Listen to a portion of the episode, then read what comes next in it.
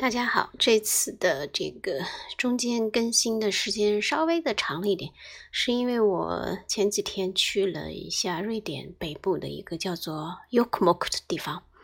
呃，是在北极圈里面。其实我来瑞典这几年也是第一次去这么北的地方，因为瑞典是一个这种它的地形是狭长的，从我住的南部到北部的话，呃，也要有一千多公里。其实气候的差别也蛮大的，这次体会了一下真正的寒冷。呃，我呢，因为呃，瑞典北部那个地区呢是萨米人的这个居住区，嗯，萨米人也是这个，嗯，应该现在是在欧洲最就是就种族以他们那个人群的数量来说是最大的一个原住民族吧。我想过一段时间就针对这个。萨米人还有萨米人居住的这个拉普兰地区，呃，想再写一个写篇文章，这个到时候这是后话了。今天来说这个，因为比较重要的瑞典女作家，啊，塞尔玛拉格洛夫，她呢，其实和她同期的这个斯特林堡，应该说在文学上的贡献更大啊。嗯，不过也很遗憾，斯特林堡没有得诺贝尔文学奖。呃，拉格洛夫倒是得了诺贝尔文学奖，她也是这个世界上第一位获得诺贝尔文学奖的女作家。嗯，因为我想中间先穿插一位女作家，然后我们再来说，呃，在这个拉格洛夫之后再来说这个斯特林堡吧。呃，这个塞尔玛拉格洛夫呢，她。呃，他获得的是一九零九年的诺贝尔文学奖。他出生的时间呢是一八五八年，然后一直到一九四零年去世，所以他活的时间蛮长的，活了八十多岁。呃，在那个年代活八十多岁的话，应该也不是一个非常平常的事情啊。他最出名的作品应该是就是大家熟悉的这个《尼尔斯骑鹅历险记》，呃。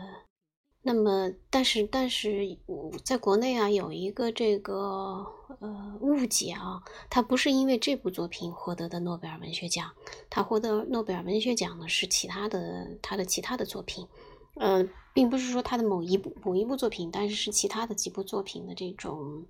给他带来的是呃这种。文坛上的地位吧，获得的诺贝尔文学奖。实际上，我们很多时候对诺贝尔文学奖是有这个误解的，因为很多时候诺贝尔文学奖它参考的是这个作家的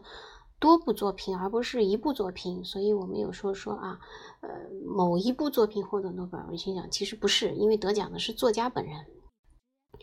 但是呢，呃，因为为为什么说他呃不是因为这个《企鹅历险记》得诺贝尔文学奖呢？是因为很很清楚的一点是，诺贝尔文学奖是不会颁发给这个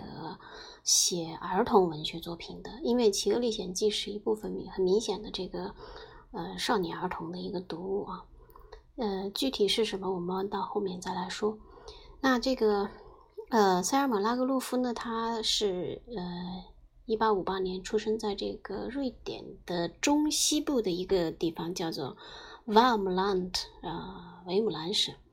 一个庄园里。呃，我去过那个地方，挺漂亮的一个庄园。他在那里呢，他就是他呃童年和这个少年时代，他都是在那里。后来晚年他也在那里度过了，因为他后来又把那庄园买回来了。嗯。因为他们家家道中落以后呢，这个园这个庄园被卖了。但是后来，因为他他的这个创作呢，让他的然后有了很多的收入嘛，他就又把这个他这个就像是他这个童年所有的这个呃快乐的来源地吧，所以他又把这个庄园给买回来了。他呢是他父亲呢是当时的一个陆军中尉，呃，然后呢后来就退役以后退役结婚，然后就买下了这个庄园。然后在那里呢，呃，就是他们家的主要的收入就是这个庄园的一些农业的农业方面的收入，而且他这个父呃塞尔玛的父亲啊，嗯，很开朗，也很善良的一个人，而且多才多艺，又又能又能唱又能说，也很喜爱文学，所以他们家呢有一个，他家里塞尔玛拉格洛夫应该有六个兄弟姐妹，所以他们一家人。就呃，在这个经常会在一起啊，朗读诗歌啊、小说啊，嗯，所以说这个从小这个塞尔玛拉格洛夫就接受了这种很多家庭的这种影响吧，而且呢，嗯，他很有意思的是他的这个姑妈啊，还有他的祖母，当时也他们也都生活在一起。他的尤其是他的祖母，他的祖母特别会讲故事。然后，尤其是北欧的那个神话，艾达呀、萨迦里面的故事，他祖母都会讲，而且非常会，呃，就是说他讲起来还特别的生动。所以呢，呃，经常他们家的这个孩子都围围着祖母，整天听祖母讲故事。呃，拉格洛夫呢，是他出生的时候是因为他的那个髋关节的问题啊，所以他一直有就是 行走不方便。后来虽然经过治疗呢。嗯，他基本上恢复正常，但是走路呢有点跛，这是，嗯，就是伴随了他一生吧。嗯，他呢就是因为因为这个身体的原因嘛，他其实一直是在家里，就是有一个家庭教师来教他的，他没有去那个正规的学校上过学。但是因为在家里呢，呃，相对来说他的这个就比较自由，他就读了很多的书。呃，然后那个时候就是说是包括这种，呃，当时瑞典和北欧其他国家的一些名著啊，包括一些甚至民间传说呀、故事啊这些，他都读了很多。所以呢，呃，这个是就等于说是奠定了他很好的一个文学基础吧。后来呢，到了他这个到了一八八一年的时候，呃，当时有一个女作家。嗯，嗯，就是她呢，就是有这位女作家是一个在当时瑞典是一个蛮蛮著名的一个哦女权的这个女权主义者的这呃女权主义活动的一个积极分子吧。然后呢，他呃联系到了，就是拉格洛夫联系到他了。然后呢，呃。后来这个也受到了这个女作家的支持，因为拉格洛夫在那时候他也会写一些那种比较小的文章啊，写的比较好。后来这个女作家就鼓励他，呃，说让他去呃求学，因为他之前一直没有上过那个正规的学校嘛，然后还给了他一笔钱。呃，后来呢，他就自己去斯德哥尔摩，呃，去。找了一个学校去上上了一年学，然后第二年呢，他就考进了这个斯德哥尔摩的高等女子师范学院。嗯，说明他的这个学习能力还是蛮强的。后来毕业以后呢。他就去了，他就来到了就我现在居住这个南部地区，一个叫 lans krona 的这个地方，有一个女子学校在那地方当老师，他是教呃地理和历史的啊，而且学生都还蛮喜欢他的。一开始虽然大家看这个老师有点就是走路好像有点有点瘸，但是这老师非常会上课，嗯，他在那个。白天教学，晚上呢，他也就是会参加一些政治集会，因为他也受到了这个女权活动家的这个影响嘛。呃，然后呢，参加完这些活动，然后而且同时他还有一项重要的工作就是写写作。嗯，在他这个这段时，在他生活的这段时期啊，也就是瑞典呢是属于这个呃工业开始起步的时候，那么。就比如说这种呃炼铁啊、造纸啊、这个森林啊，造纸也是属于森林工业的一部分啊，就开始慢慢发达起来了。呃，到了这个拉格洛夫呃青年时代呢，瑞典的这种银行啊、铁路啊、邮政啊、航运啊，就慢慢发达起来了。但是这这些呢，就带给了这个。农业很大的冲击，所以庄园主嗯慢慢就破落下来了。那可想而知，就是他父亲的这个产业啊就不行了，就破落了。然后在这个十九世纪的八十年代，就也就是在拉格罗夫年轻的时候，嗯，他父亲的这个庄园就被卖掉了。所以呢，嗯，他写了呃，在拉格洛夫的第一部正呃就是正式发表的作品叫这个。古斯泰贝林的故事的呃，这个里面呃，他就是写了他的这一部分的田园生活，嗯，还有一些当时的在这个庄园里面的一些传统啊，还有一些生活习惯。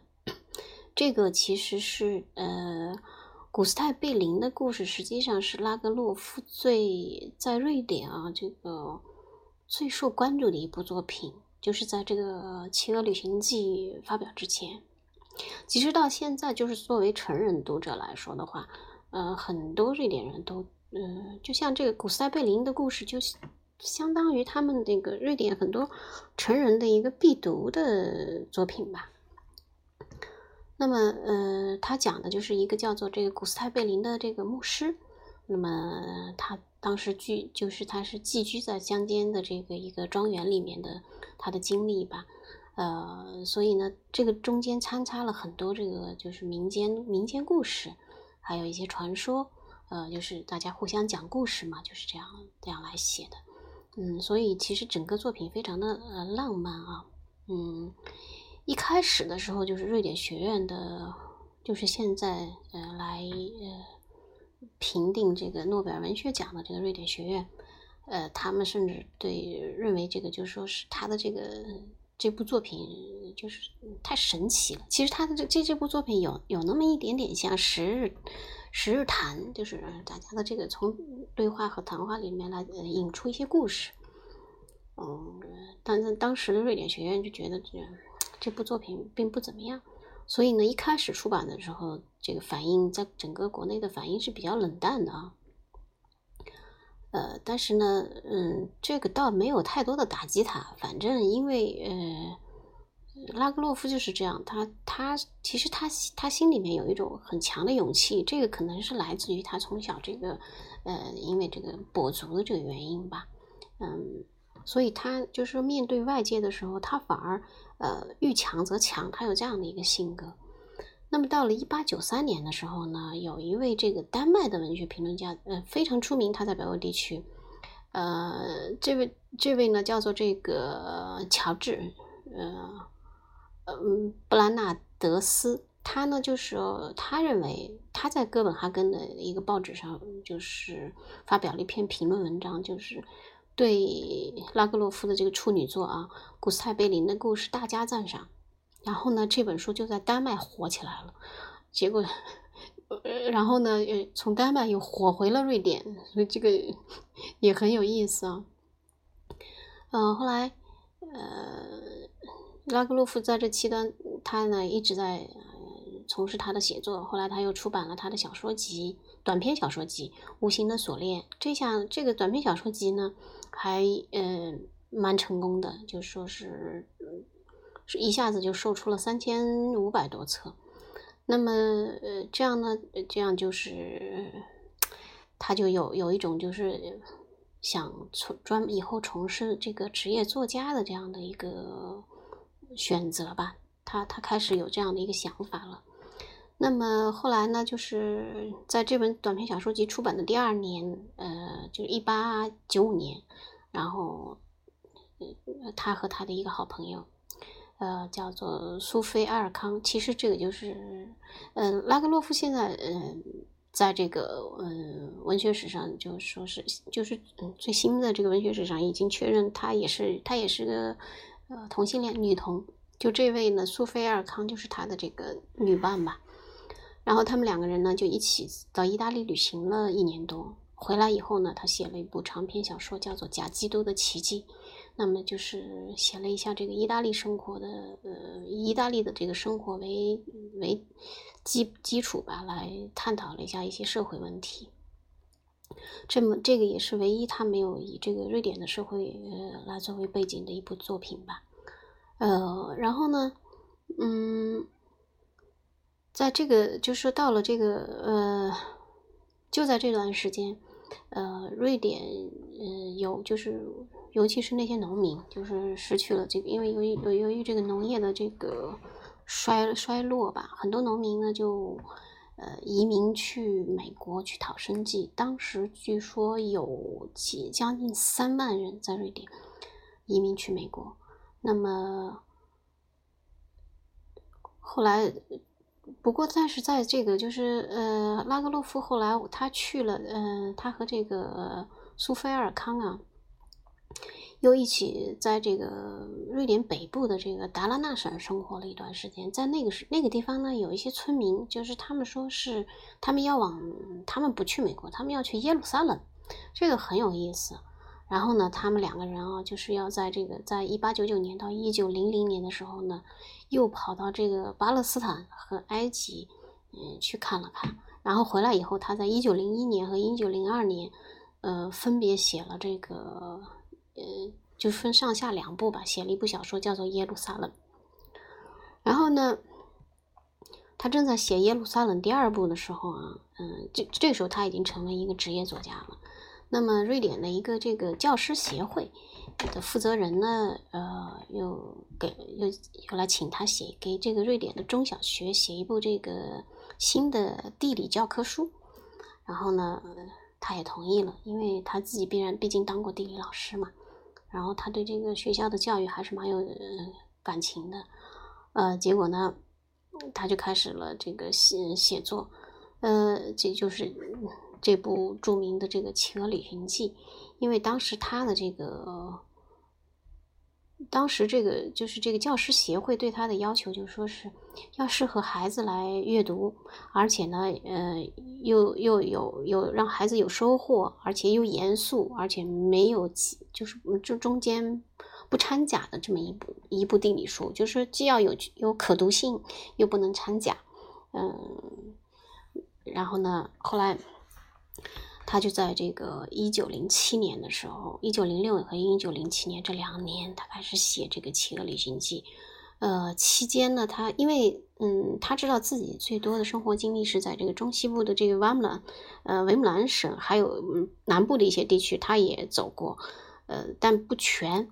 呃，然后呢，在略微靠北一点，达拉纳省他还比较熟，呃，包括斯德哥尔摩这些地区。呃，就等于说是，如果大家看瑞典的那个地图的话，就是这个中中部，瑞典中部到南部的这个靠北的这个地区，他是比较熟的。但是最南和最北，他觉得不不太熟，尤其是最北，他不他非常的不熟悉。所以呢，他就去分了两次去了去了，是自己啊亲身亲自去了这个瑞典的北部。嗯，然后还有南部最靠近南部一些地区，又又实地考察了一番，然后呢就开始写。嗯，一开始呢，他想把这部作品是从北部从北往南写，后来呢他又改了主意，是从南往从南往北写。嗯，我居住的这个地区就是离我住的这个地方不远，呃，有一个地方就是这个尼尔斯家的那个，就是这个《企鹅旅行记》的那个主人公尼尔斯，嗯，居住的那个他父母的那个庄园。嗯，就在那个地方，所以那里那里那个地方有一个那个尼尔斯骑着鹅的一个大雕像在那个地方。后来这部书的这个写成了以后啊，然后嗯，他一下子就就他的名声就更大了，而且呢，就是因因为同时因为写的非常好嘛，就同时就翻译成了。在当时就翻译成了这个诺挪威语、芬兰语、比利时语啊，还有嗯丹麦语，然后有一些国家呢就给他勋授了一个勋章，呃之后呢他也呃得到了这个瑞典乌普萨拉大学的这个荣誉荣誉博士，呃同时呢在在后来啊一九一四年他就当选为瑞典学院的院士，瑞典学院的院士呢他是终身制的，非常好。那因为也是收获了有有了嗯很大的这个经济利益嘛，所以呢他就有这个能力去买了买回了他童年住过的这个庄园。后来呢，从一九一一五年就是他就搬进去了，一直到他去世，他就一直在这住在这个庄园里面，嗯，然后他也雇了一些人来呃经营这个庄园，然后自己呢就在里面从事创作。呃，这个之后，他整在这一段呢，他的有他发表了长篇小说，呃，《列尔耶克鲁纳之家》，还有车夫，呃，被开除教籍的人，还有他的回忆录，就是在这个庄园，嗯，就写这种庄园的回忆录，就叫就叫做《莫尔巴卡》，还有一个叫罗文舍尔德的三部曲。然后一直到了晚年，他就一直他的就是他的创作量非常的大，然后一直是孜孜不倦的创作。呃，他的最后一部作品是写于一九三三年的这个秋天。那么到了四零年的时候，他已经八十二岁了，他还想给他的这个，嗯，就他的女伴吧，啊，就是这个苏菲埃尔康写传记小说，但是只写了一点点呢，就后来就脑溢血去世了。嗯，然后，所以他，嗯，他的等于说，他的也是一生没有结婚，所以他但是他一直和他的这个女伴生活在一起，啊，也没有孩子，嗯。那么，嗯，我们就来说一说他的这部，呃，在我国来说知名度最高的这个《企鹅历险记》。《企鹅历险记》它的那个瑞典语的原名，如果说是直译呢，就是呃，尼尔斯·哈尔格森周游瑞典的奇妙旅行啊，可以这么说啊。嗯，其实它的嗯情节就是它情节的那个主线并不复杂，就是有一个叫叫尼尔斯的小孩小男孩就特别淘。然后就住在这个南部这边，因为也是开垦，也是一个庄园的庄园里面的孩子。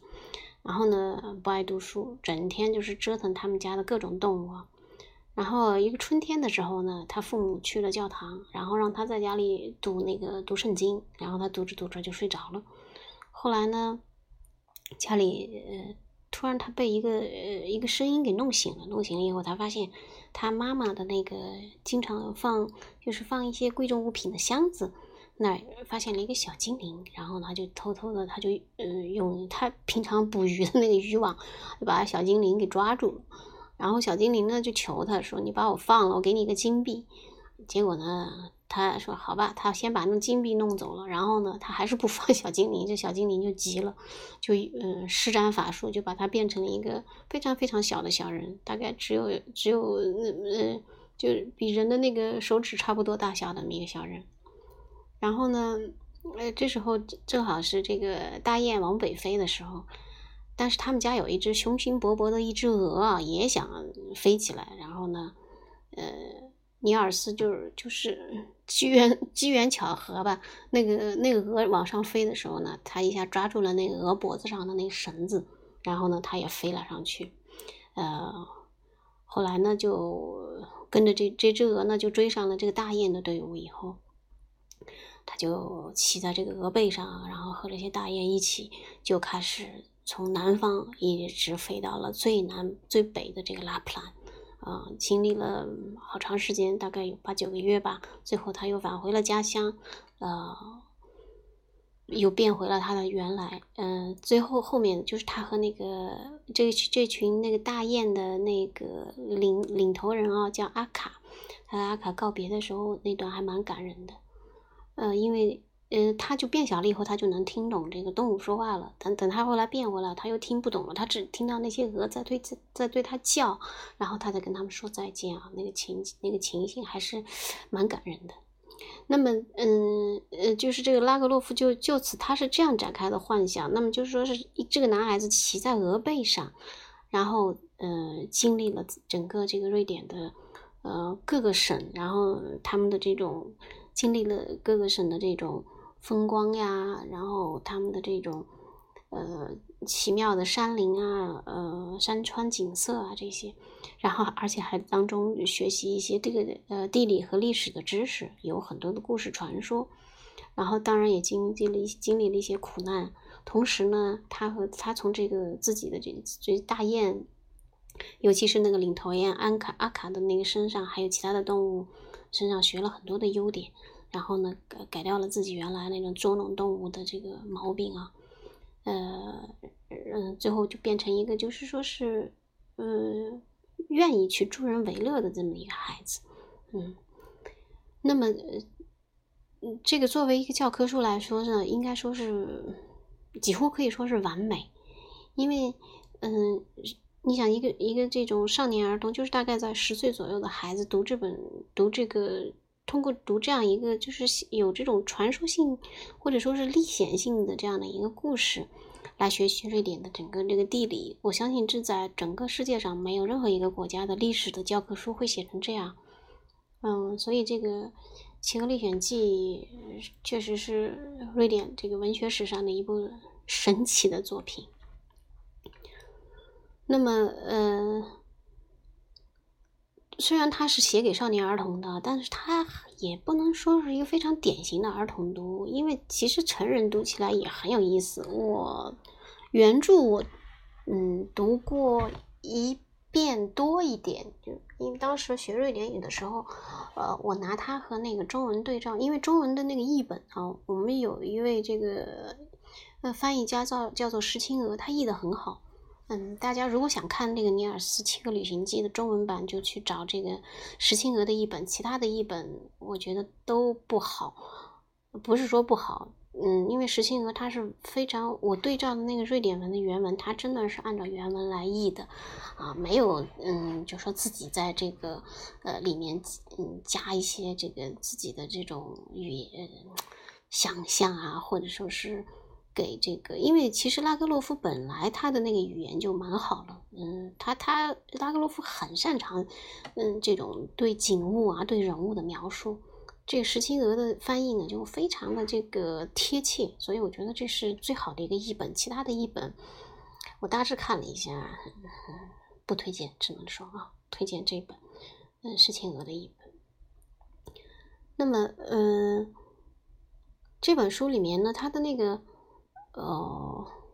本来就是，如果像我们大家如果写的话，写这个，也就是写成一个旅行日志。但是呢，拉格洛夫因为他的技，他确实写作技巧非常的好，所以呢，呃，他就是他把那些很多的那个，呃，山川地貌啊，一草一木都写的很很有神，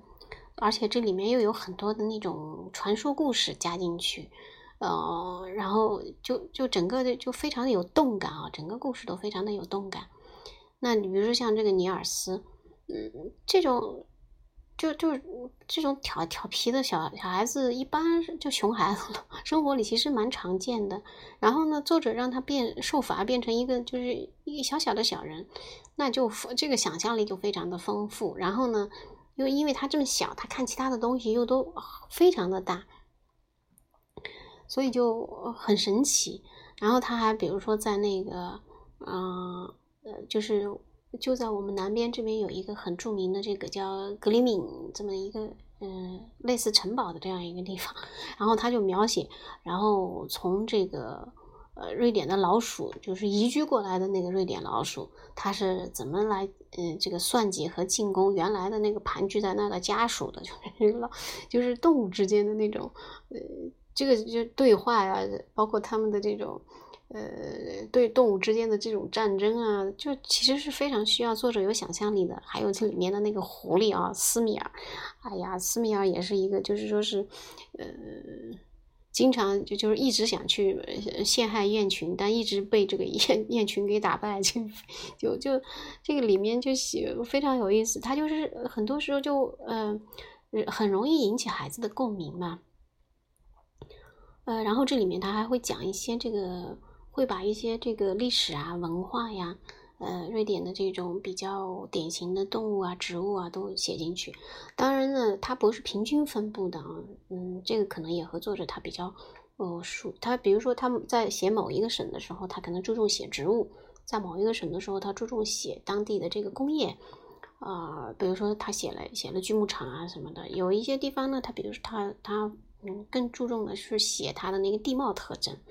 呃，所以非常好，嗯，这部呢就说是，嗯，直到今天啊，在瑞典的也是一个，呃，孩子们的最基本的一个读物吧，因为这里面就包括了很多，就说是，呃，既有地理，又有历史，有植物学，还有动物学，呃，而且呢，很就非常像那个萨迦的写法，就就非常的神奇啊，呃，所以这个呢，就是如如。我觉得这是属于这个老少咸宜的一部作品吧。我虽然也有人说，因为它太长了，这个孩子们读起来是不是有有困难？但是我觉得还好，因为嗯，毕竟他要写怎么整个一个瑞典嘛，所以写分成上下两部写也也也是正常的。那么，因为他这个《尼尔斯骑鹅旅行记》的这个成功，嗯，大概被译翻译成了三十多个国家的这个。呃，语言吧就被就被传播到世界各地，所以它的这个传播范围还是蛮广的。而且瑞典为了纪念这位女作家，在呃之之前的时候的那个二十块钱瑞典克朗的那个纸币上就就是拉格洛夫，然后正面是拉格洛夫，背面呢就是那个尼尔斯骑着鹅，然后下面呢就是瑞典的那个田地，嗯，就是彩色的那个甜底，还蛮漂亮的。但是这这这版的那个纸币呢，已经呃废纸了，就是去年还是前年啊，应该说前年开始，瑞典使用了新版的那个纸币。那新版纸币上的这个二十克朗呢，就就是用另一位女作家 林格伦来替代的，这还蛮有趣的。呃，那这就是这个《企鹅旅行记》，好像后我记得好像日本还是应该是日本，就根据这个拍了一部那个动画片，就叫《尼尔斯企鹅旅行记》。呃，瑞典本人本来也呃就是嗯，瑞典本国也拍也拍过《尼尔斯企鹅旅行记》，嗯，都很好。所以如果说是大家有孩子的话，可以和孩子一起来读这部《企鹅旅行记》啊。然后我觉得其实是这这个，如果想了解瑞典，这是最好的一本读。好，关于这个拉格洛夫和这个《企鹅旅行记》，那就说到这里，再见。